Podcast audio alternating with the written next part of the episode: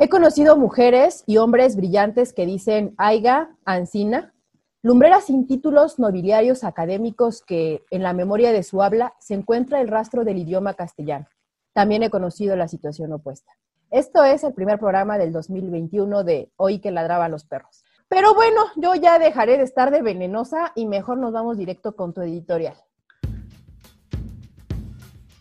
Eh, fíjate, Paloma, que hace unas semanas estuve trabajando con un video en el que Beca Duncan, ya sabes, la que hace junto con Héctor de Mauleón un programa en TV Azteca, se caga en la vida cotidiana de la Ciudad de México. But I live in Mexico City, and Mexico City is chaos, complete chaos. Yeah, yeah. I, I just hope tamales oaxaqueños don't start, you know, passing But you know by. what? or That's local color. It's fine.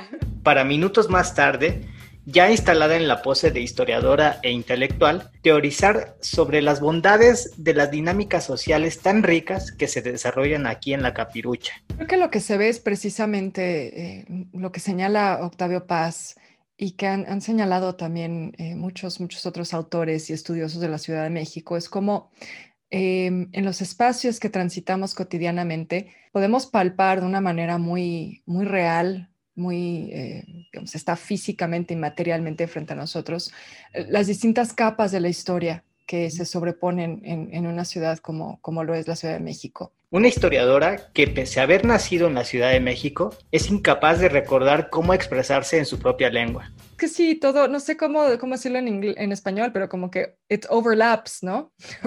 Cut corners, como lo, lo, lo diríamos en inglés. Squatters, ¿no? Sería la palabra en inglés. Hay tanta falsedad, tanta contradicción y tanto clasismo en sus comentarios que pensé que ella encarnaba muy bien el sentido que le quiero dar a este editorial, en el que hablaré de cómo nos relacionamos con el idioma español. Pero para hacerlo, yo no me puedo engañar y no puedo engañar al auditorio, y tengo que recurrir a un lugar que para mí es muy conocido, el deporte, el bienestar físico, o como decimos en español, el running. Comencé a correr en el año 2012, y no hay ninguna épica en ello. Cuando vi pasar a mis hermanos en el medio maratón de la Ciudad de México, pensé, si ellos corren, yo también puedo y hasta mejor. Fue esa vanidad la que me llevó a calzarme los tenis y dedicarle tiempo a esta actividad. Estoy convencido de que a la par de que el fútbol me desencantaba por su mediocridad y su afán de lucro, yo tenía otras preocupaciones propias de quien va descubriendo la vida. Tiempo después, algunas modas más saludables, de esas que encajan con quien desde la clase media se puede dar el lujo de pensar en el bienestar físico y el, bienestar mental, llegarían y se acoplarían a las necesidades de mi nueva realidad, aquella de dejar de ser tan joven para intentar reconducir el barco y no pasarla tan mal en los años que vendrán. Así, el fútbol, la fiesta, la cerveza industri- industrializada e incluso el cigarro dejaron su espacio a nuevas aficiones, una de ellas, correr.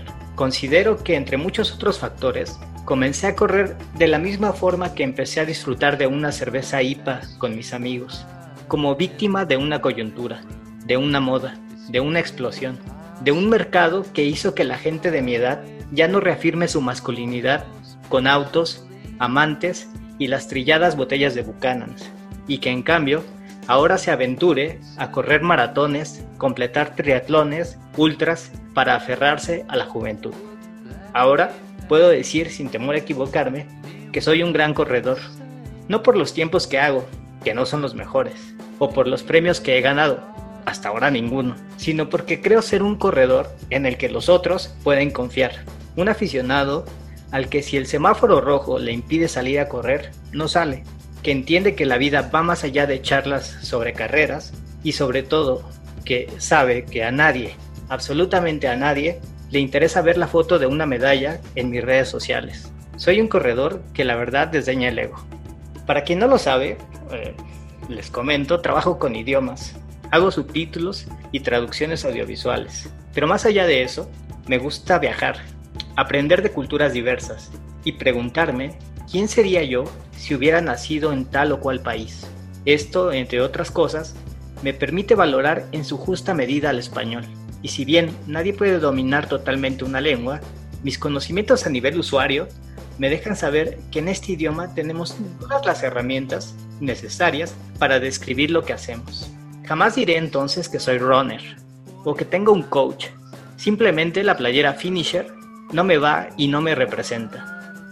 Corro por kilómetros y no por millas. Y al afirmarlo, renuncio a hacer una justificación intelectual de un comportamiento primario. No pretendo tampoco asociar mi gran poder adquisitivo, guiño guiño, a una actividad común y corriente.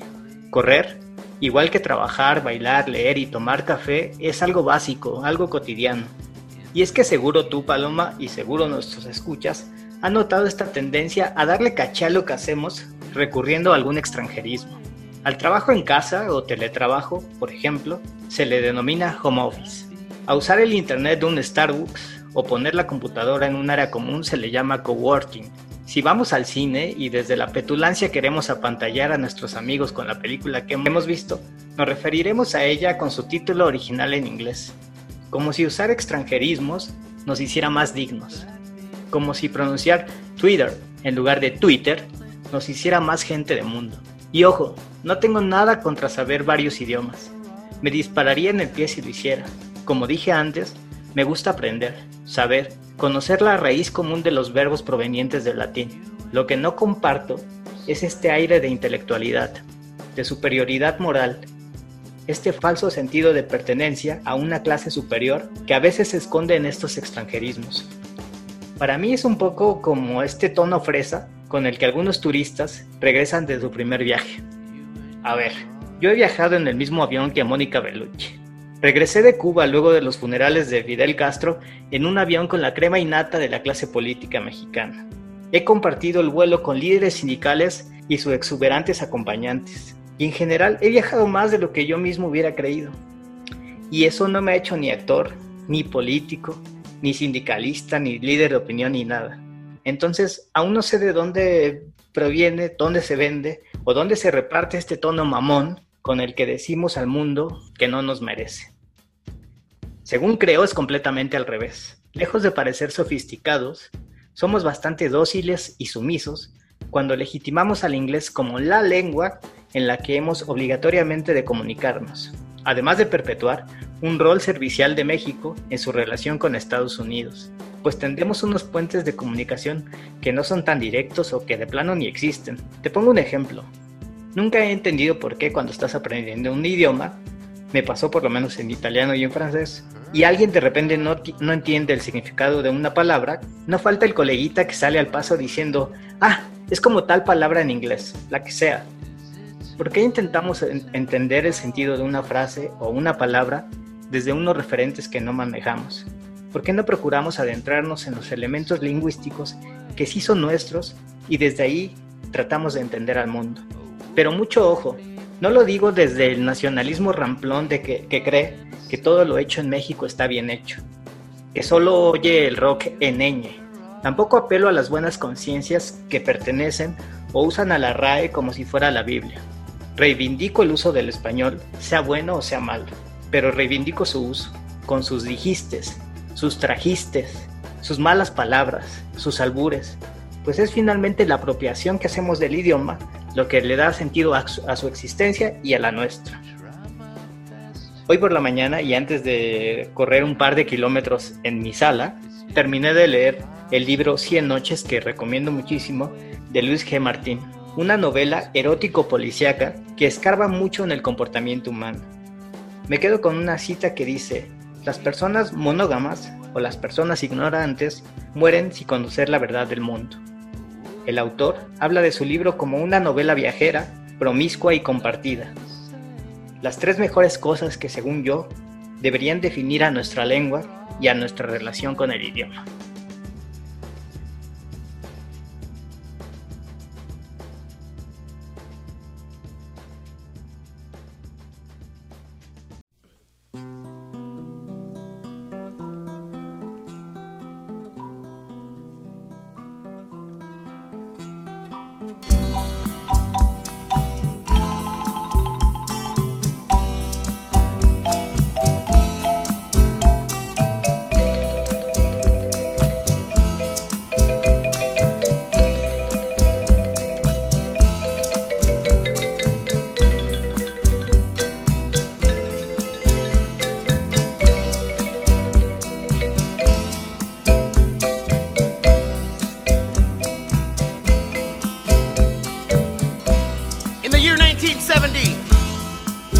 City San Diego, under the Coronado Bridge, lied a little piece of land. A little piece of land that the Chicano community of Logan Heights wanted to make into a park. A park where all the chavalitos could come and play in, so they wouldn't have to play in the street and get run over by a car. A park where all the viejitos could come in the tarde and just sit down and watch the sun go down. A park where all the familias could come and just get together on a Sunday afternoon and celebrate the spirit of life itself. But the city of San Diego said, Chale, we're gonna make a highway patrol substation here. So on April the 22nd, 1970, La Raza of Logan Heights and other Chicano communities got together and they walked on the land and they took it over with their picks and their shovels and they began to build their own park. And today, almost 20 years later, that little piece of land under the Coronado Bridge in San Diego is known to people everywhere as Chicano Park. Órale, raza, vamos al parque. Yeah. It began in 1970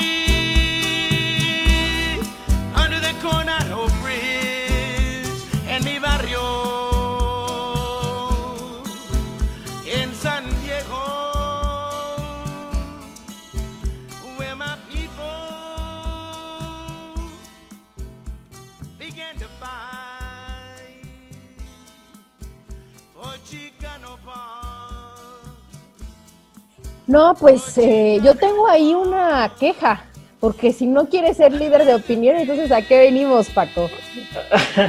No, no, a ver, si, si soy líder de opinión, que conste que es porque estoy aquí hablando frente a miles de personas contigo en un micrófono.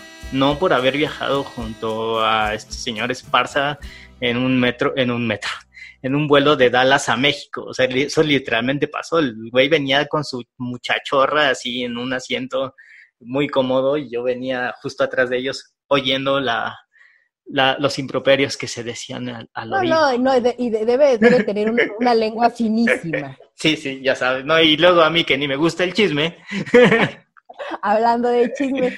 Oye, pero como que andas muy woke defendiendo el castellano, ¿no? Pues eh, un poco esa es mi tarea, o sea, no, no es que yo sea un guardián, no me autodenomino guardián de la lengua, pero finalmente pues la cosa que hago es un poco intentar escribir, escribir bien y hablar bien, ¿no? Desde mi perspectiva, lo, eso es, además, es, según entiendo, lo que cada quien debería hacer.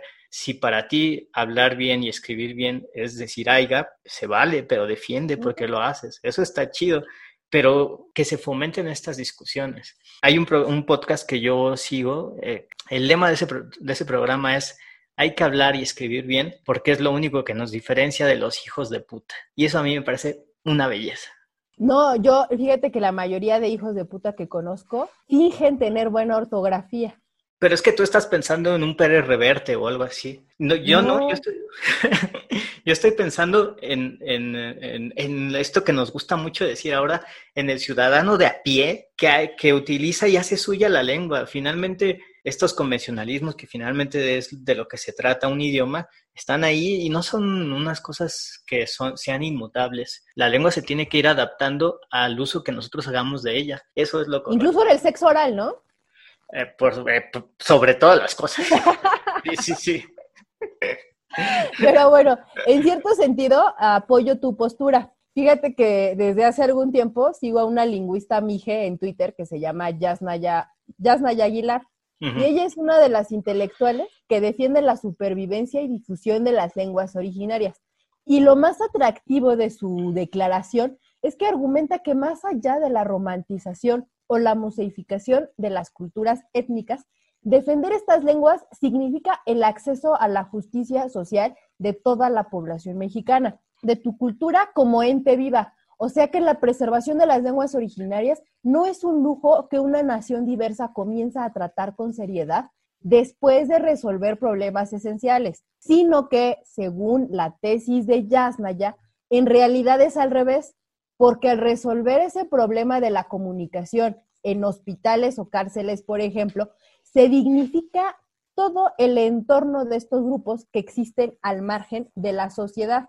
Eh, y al propósito del tema, yo no he visto una película que se llama Sueño en, en otro idioma. ¿Nos la recomiendas? ¿Es de algún modo reveladora? ¿Deja algún tipo de huella? Claro que sí, sí, sí, es una película que todo el mundo debería de ver, sobre todo porque yo creo, yo estoy de acuerdo con esto que, que estás citando hoy, que comentas ahora. Ah, un poco lo que yo digo es eso, deberíamos de, para intentar entender quiénes somos, deberíamos de voltear a ver hacia otros lugares, no nada más hacia Estados Unidos.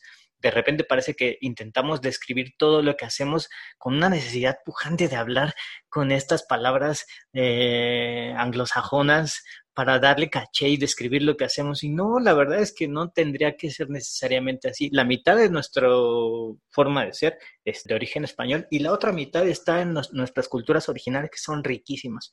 La película habla un poco de eso y creo que bien vale la pena echarle una mirada para quienes no lo hayan hecho aún. Fíjate que, que siguiendo con el tema de Yasnaya, búsquenla en Twitter, neta, es, es una lumbrera en este camino tan oscuro de la izquierda que, que hablábamos un poquito en la sesión pasada. Pero Yasmaya me parece que es una mujer universal, pero sin perder su, su digna identidad mije. A mí esto que comentas ahora justo me hace pensar que yo creo que es por eso que tienes tanta dificultad para aceptar como esta idea mía de hacer un uso correcto del idioma, porque pareciera que al, que al ser una serie de convenciones que tenemos que respetar y seguir, como que son fórmulas que la gente de derechas podría seguir eh, con toda eh, facilidad, porque es lo bien hecho y eso nos quitaría un poco de rebeldía, este, porque a nosotros nos gusta ser diferentes, ¿no? Pero la verdad es que yo creo que no, o sea, justo eh, intentaré argumentar esto a partir de mi experiencia como radio escucha de la que huelga, eh, que aún transmite como una radio pirata aquí en la Ciudad de México, una radio que surgió con la huelga de la universidad, que para mí es maravilloso que exista por lo menos una radio pirata en, en la ciudad, pero la verdad es que la gente que colabora en esa estación eh, hace un gran esfuerzo, pero para mí sí se ve un poco minado a partir de la forma en la que se expresan y que abordan los temas, que es más bien como algo muy panfletario. Y yo creo que no, o sea que deberíamos de usar estas mismas herramientas que usa la gente conservadora como el idioma, y regresárselas, usar, usar esta misma lengua y que sea tan peligrosa como un libro de Vargas Llosa o como un libro de Pérez Reverte. O sea, que la, literatura subversiva también se, se, escribe y se debería escribir correctamente. Sí, y me recuerda, eso me recuerda dos cosas. Uno, eh, que hablabas de la que huelga y yo te voy a hablar del machetearte. Que qué horror, Creo que horror en términos de edición eh, gráfica, o sea, bueno, más bien su, diseño editorial es pésimo. Sí, sí. O sea, güey, que tantito le aprendan el Illustrator, o si no es el Illustrator, hay otros software libres en los que se pueden apoyar y eh, pueden quedar muy bonitas las cosas. Yo, ya hace mucho que no, no, lo, no me lo encuentro, pero como experiencia de, eh, de proximidad al periodismo era patética. O sea, si es periodismo, yo debería tener un premio Nobel. sí, sí, o sea. Sí, y, también algo, un tema que estábamos tratando hace unas horas, que yo creo que el buen gusto no está peleado con, la, con ser críticos. Y, el segundo punto que quería abordar es que yo soy de esas personas que escribe todos con X, porque la X eh, te da para que en tu cabeza tú lo formules como O o como A. Pero dice el manual del buen feminismo que cuando tú quieras expresarte eh, no binario, en lugar de O o A, le pongas una E. Ah, pero, pero te, lo, te, lo dicen así como, por favor, a ver, amigas, no usen la X porque se ve mal, porque uno se confunde. Si son lo suficientemente disidentes, usen una E, ¿no? Entonces, es como, a ver, señoritas, mm, Aquí estamos para hacer nuestras disidencias. A mí me parece más cómodo poner una X porque mentalmente uno lo lee ya sea con una O o con una A, pero si lo pones todo con E, al rato no entendemos ni madres. Entonces, son posturas y son modificaciones que, como tú bien dijiste, nos las vamos apropiando en el quehacer diario. Y yo creo que ese justo es un ejemplo muy interesante porque es algo que nos está tocando ver el nacimiento de estas nuevas formas de inclusión, eh, que para muchos incluso decir todes o decir todos con X están mal ambas cosas porque no deberían de existir, pero la verdad es que cuando uno se pone en el lugar de estas personas que están buscando ser reconocidas como, como lo que ellos se autodenominen, eh, es totalmente válido. Sí, a ver, estas personas, mujeres, Paco, mujeres. No necesariamente mujeres. No, ya sé que no, es la, toda la cosa no binaria, pero era un poco sí, sí. Sí, no, eh, y, y conste que dije estas personas, no dije estas cosas, ¿eh? pudo, haber, pudo, haber sido peor todavía. Eh, pero, pero bueno, eh, ahorita ya andamos muy críticos de nuestros sistemas del habla y me gustaría indagar en su contraparte, o sea, en el silencio. Y mira, la cosa se va poniendo medio intensa porque Freud decía que la ausencia de palabras era un encuentro con el inconsciente. Es como decir que los silencios nos los imponemos cuando nos enfrentamos a lo no aceptado. Esa es una de las posibilidades del silencio. Efectivamente, el, silencio es un elemento narrativo súper interesante. Justo en este libro que estaba leyendo hace, que terminé de leer hace rato, había una parte muy bonita que hablaba justo del silencio, que se refiere al silencio no como un silencio, sino como una pausa expresiva. Fíjate, eh, hablando de películas y hablando de esos silencios eh, poéticos, porque al final le, dan ritmo a un diálogo, ¿no? En la arquitectura también hay silencios y son los que, de hecho, los silencios son, por ejemplo, una ventana, ¿no? Y, y, esos silencios le dan ritmo a una fachada o le dan ritmo a una composición arquitectónica en general.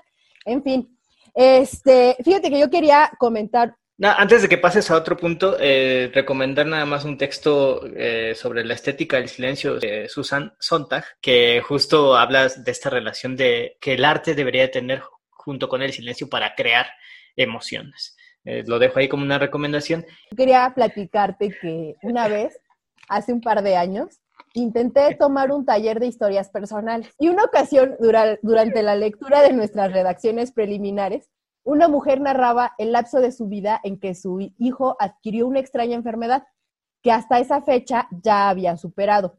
Esa enfermedad la narraba aún como algo que la acechaba. Dentro de su relato tocaba la enfermedad por la tangente sin que sus palabras lograran atravesar el acontecimiento.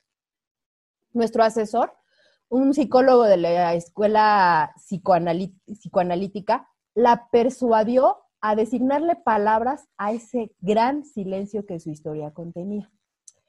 Un carnosito relato de cuatro minutos nació con tan solo darle voz a eso que tanto había evitado, el dolor. Pero eh, de manera personal, así como la chica de la historia que acabo de contar, tú, Paco, ¿te has vuelto preso de tus silencios? Sí, sobre todo cuando el silencio es más bien un reflejo del temor a pronunciarte a favor o en contra o a definir algo. Hay una reacción que, mi familia no me dejará mentir. Tenemos como un mecanismo de defensa la risa. Entonces, esto también lo hablaremos en el próximo capítulo, que, ah, spoiler, eh, será sobre la familia. Eh, pero sí, como que a mi familia históricamente le cuesta mucho trabajo definir las cosas por su nombre y se generan justo estos silencios incómodos, estos espacios en los que parece como que nadie está interesado como en ceder demasiado terreno para no mostrarse vulnerables ante algo. A mí me parece penoso que frecuentemente a la mayoría de las personas nos da miedo hablar o en pocas palabras nos da miedo llamar a las cosas por su nombre como aquel clásico gag del conato de una relación eh, romántica que dice, oye, ¿y qué somos? Seguido de una respuesta evasiva. En realidad, toda esa escenita es la expresión de dos personas que no quieren llamar las cosas por su nombre. Y generalmente es el miedo a parecer algo que según nosotros no somos, por, por el cual callamos. Eh, una vez, o sea, una anécdota personal, una vez en una crisis de ansiedad de las que me ocurrían muy a menudo hace tres años, alguien que solía ser un muy buen amigo me recordó una frase de una canción de, la maldita vecindad que dice así. Cierto día, don Palabras me contó una extraña historia de cómo nacen las cosas cada vez que uno las nombra. Y probablemente eh, nuestro auditorio goza de un espíritu muy elevado, ya muy deconstruido. Con nuestro auditorio no te metas, ¿eh? Conmigo siempre, a, a, nuestro auditorio me lo respetas, por favor. Pero, y probablemente esta frase no les hace gran sentido. Pero yo en ese momento comprendí que si después de hablar de lo que estás sintiendo, llamándole por su nombre a esa emoción, pierdes algo o pierdes a alguien, en realidad estás ganando. Y estás ganando algo muy preciado en esta época que son las certezas. Cuando después de mostrarte tal como eres, pierdes a alguien, esa persona definitivamente no le estaba aportando nada a tu vida. Claro. Y es que llamarle a las cosas por su nombre te expone. Y si te expones, te vulneras. Pero cada que ocurren estas pequeñas catarsis, invariablemente nace algo, aunque parezca lo contrario. Yo, esto que dices es muy interesante porque vamos aquí dando pinceladas a propósito de cómo es nuestra relación con el idioma, con la lengua. Y una parte que para mí era importante también en esta charla es que hemos recibido críticas de un sector muy conservador de nuestro auditorio que se pronuncia en contra de que seas tan lépera y mal hablada a la hora de pronunciarte. Y yo reivindico el uso de las groserías para dar ese énfasis que de repente necesitamos al mostrar nuestro enojo o nuestras emociones. Yo no sé qué sería de nuestros eh, de estas sensaciones, de nuestros sentimientos, si no tuviéramos tantas groserías a nuestro alcance para decirlas todas cuando queramos y como podamos.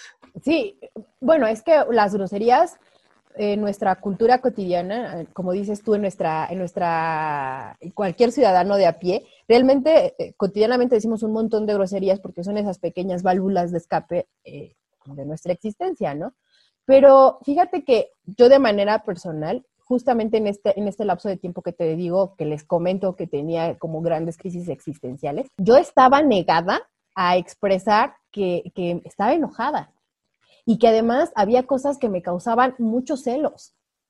pero, pero yo como me las doy de cool, como me las doy de ser fluido, pues entonces no era capaz de decir estoy enojada por esto tal cosa. Y entonces este amigo justamente cuando me, cuando, cuando me pone la canción de Maldita Vecindad, fue como de, güey, esto eres y esto vas y le dices a esa persona que esto eres y tiene y se va o se queda. Es que yo, yo creo que justo también algo que te podría estar pasando en ese momento es que a lo mejor no podías decir lo que te pasaba porque no tenías las herramientas y yo creo que eso representa como una falta de autoconocimiento. Y con el idioma es lo mismo, como esta duda que tenía esta beca Duncan de cómo se dice tal palabra en español, en realidad lo que nos dice es que ella no conoce su idioma. Como tampoco probablemente tú en ese momento conocías tus sensaciones, no sé si estamos hablando de tu adolescencia o de qué momento, pero lo cierto es que no te conoces tanto cuando vas empezando a madurar y hay muchas cosas que cuando te pasan por primera vez, quién sabe cómo las has de definir porque no tienes el antecedente, ¿no? Sí, sí, sí, probablemente. Entonces vas encontrando o vas aprendiendo emociones como vas aprendiendo palabras nuevas, ¿no? Claro, y eso es un proceso que justo de enriquecimiento que yo, yo por ejemplo, no creo tener como... Eh, a mí no me interesa, no tengo interés en esta cuestión teórica sobre el uso de la lengua. Cuando aprendo un idioma nuevo, eh, que si los verbos son subjuntivos, conjuntivos o lo que sea, para mí me cuesta mucho trabajo porque yo lo que quiero es saber para qué sirven y cómo se usan y todo eso. Creo que algo que me ha caracterizado siempre es como hacer este uso práctico del idioma. Pero mira, eh, pues eh, continuamente hemos estado mencionando tu afición, pues, no solo una afición, yo siento que es una vocación real por aprender lenguas tuya, ¿no? A mí, yo traté de aprender, eh, bueno, el inglés no es que lo hable perfecto, es una herramienta diaria y entonces pues ahí está conviviendo contigo todos los días, ¿no? Eh, y, pero además intenté aprender francés, todo iba muy bien, pero pues resulta que francés no lo ocupo para nada en mi vida diaria y de pronto dejé de estudiar porque ya no, ya no había horarios para, para mi estilo de vida, entonces lo abandoné y seguramente ya no sé ni pronunciar la U en francés.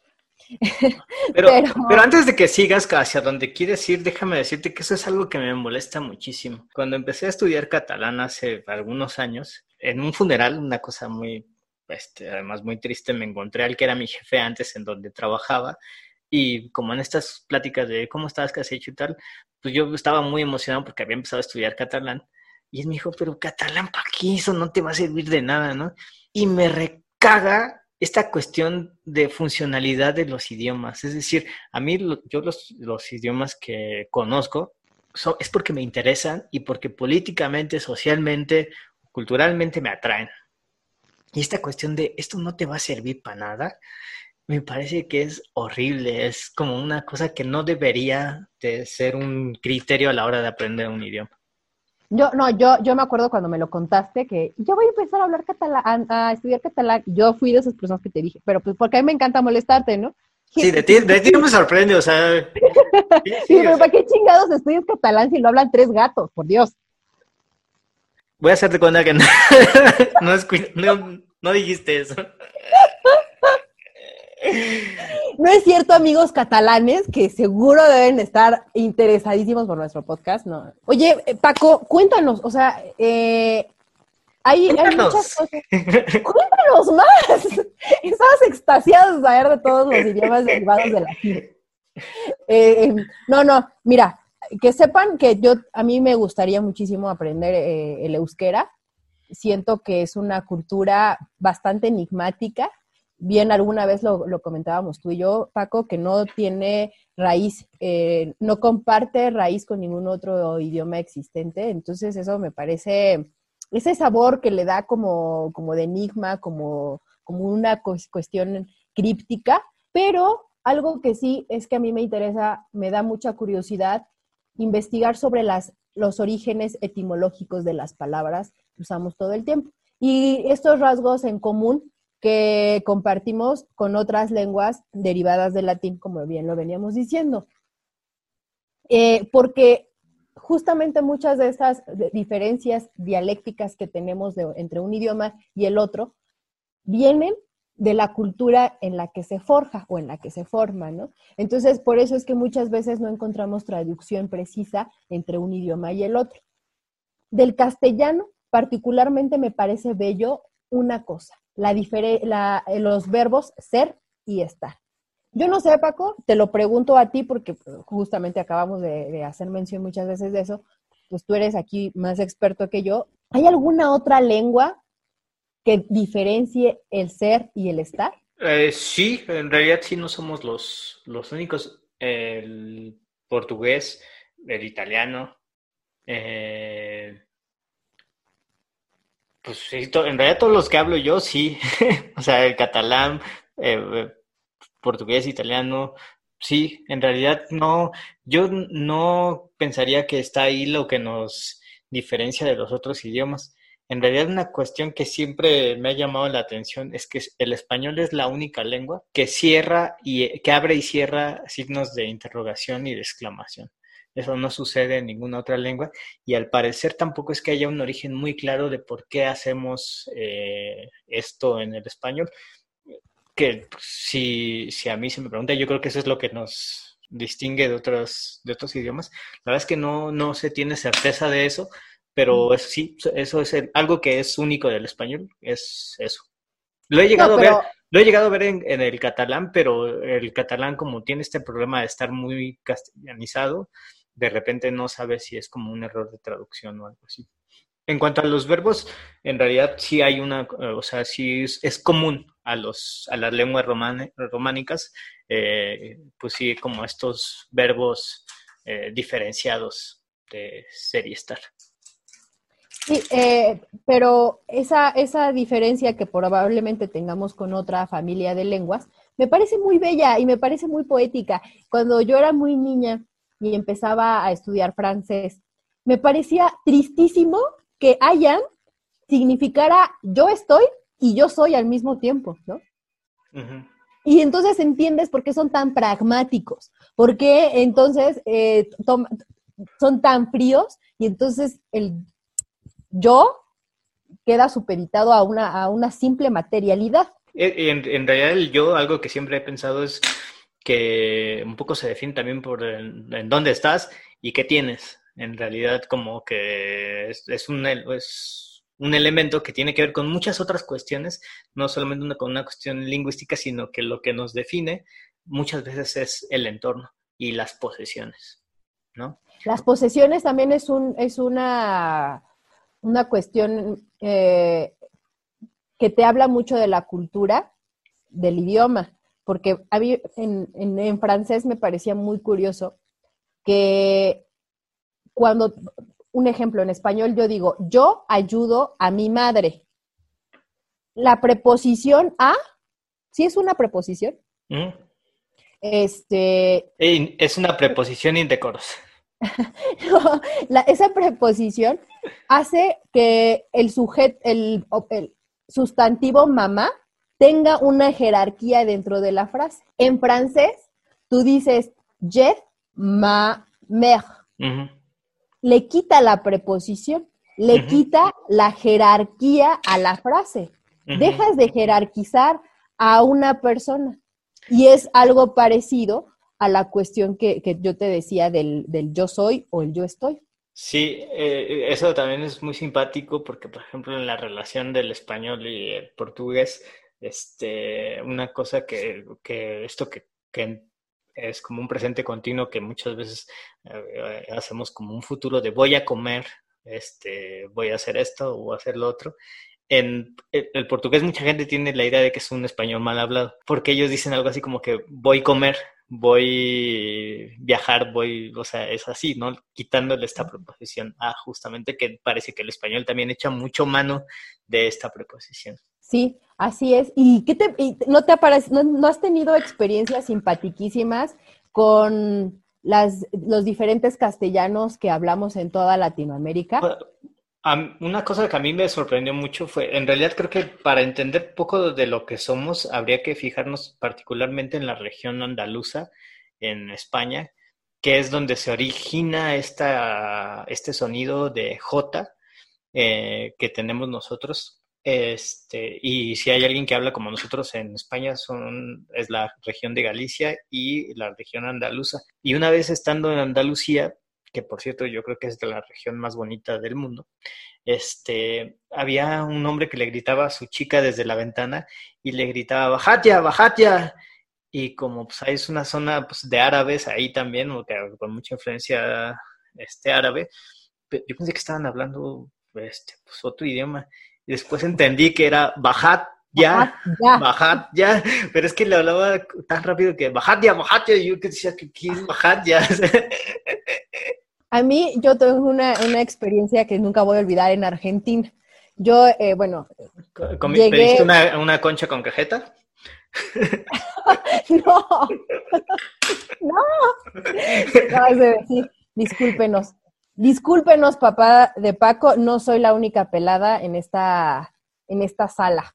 En fin, este, no, me pasó algo muy curioso. Yo ya tenía, me parece como tres días ya estando en Argentina, y cuando llego, eh, es que había estado en la provincia de Córdoba.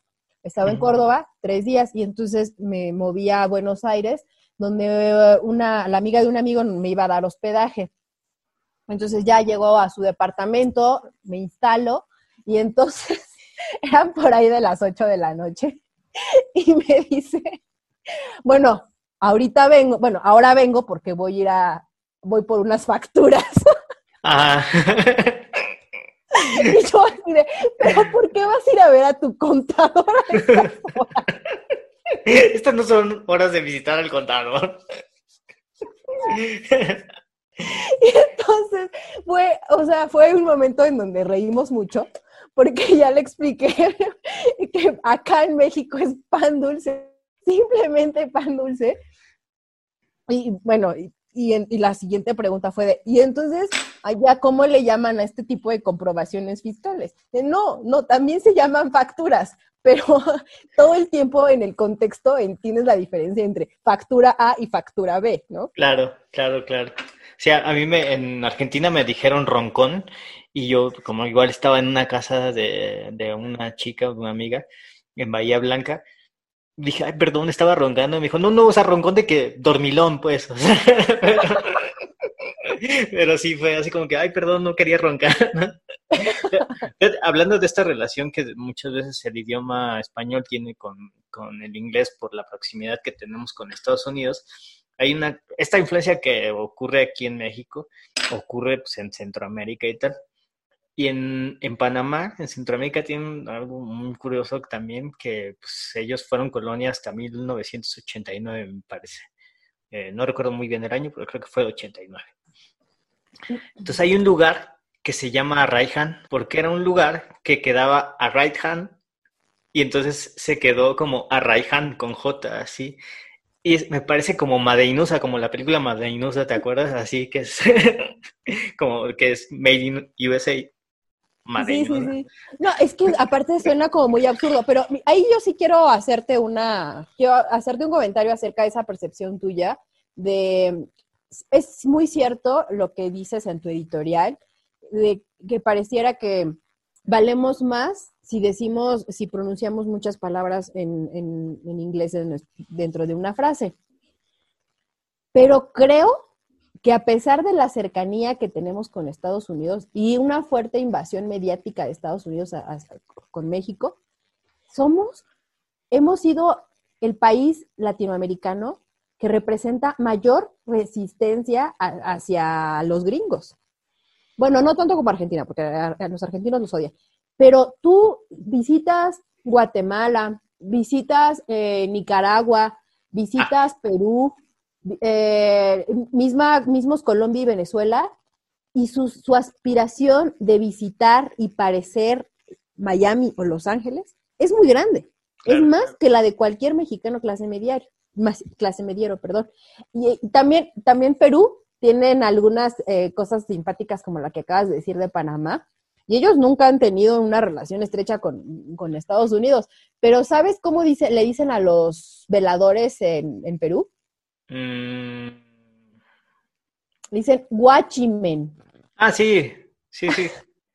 No sabía. No guachiman, guachiman. Ajá. Sí, sí, yo sabía esto de guachimán en, eh, en Costa Rica, pero en, en Costa Rica el guachimán es el viene-viene porque está ahí como echando ojito, entonces es el guachimán. y hay, es que es muy simpático porque hay una cerveza que, digo, sé esto porque hay una cerveza que se llama guachimán y que es justo así como alguien con unos lentes. sí, pero sí, sí, pues como que se van se, van integrando de diferentes maneras a diferentes idiomas, ¿no? Y eso creo que también es un proceso interesante.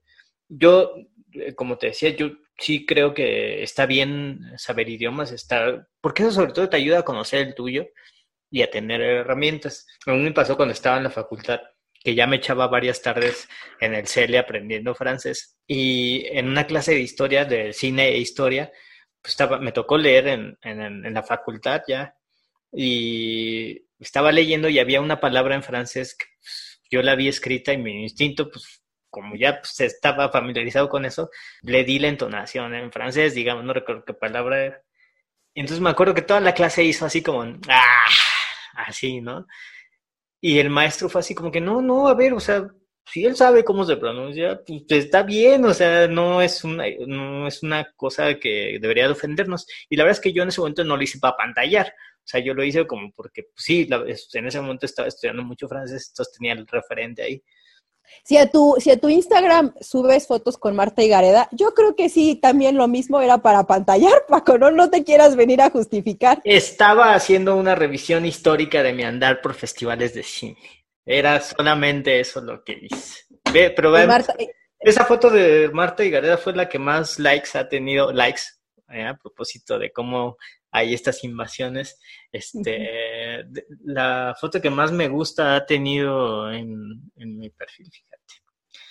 Este, yo creo que ya va siendo hora como de que vayamos concluyendo eh, la plática de hoy, que por lo demás ha estado muy amena e interesante y que probablemente nos dé, porque creo que seguimos sin dar en el clavo en términos generales en nuestras conversaciones para decir algo que atrape y convenza de nuestros argumentos a la gente, se seguirá dando para hablar en otros momentos de cómo nos relacionamos con el idioma. ¿Hay algo que se te esté quedando como en el tintero?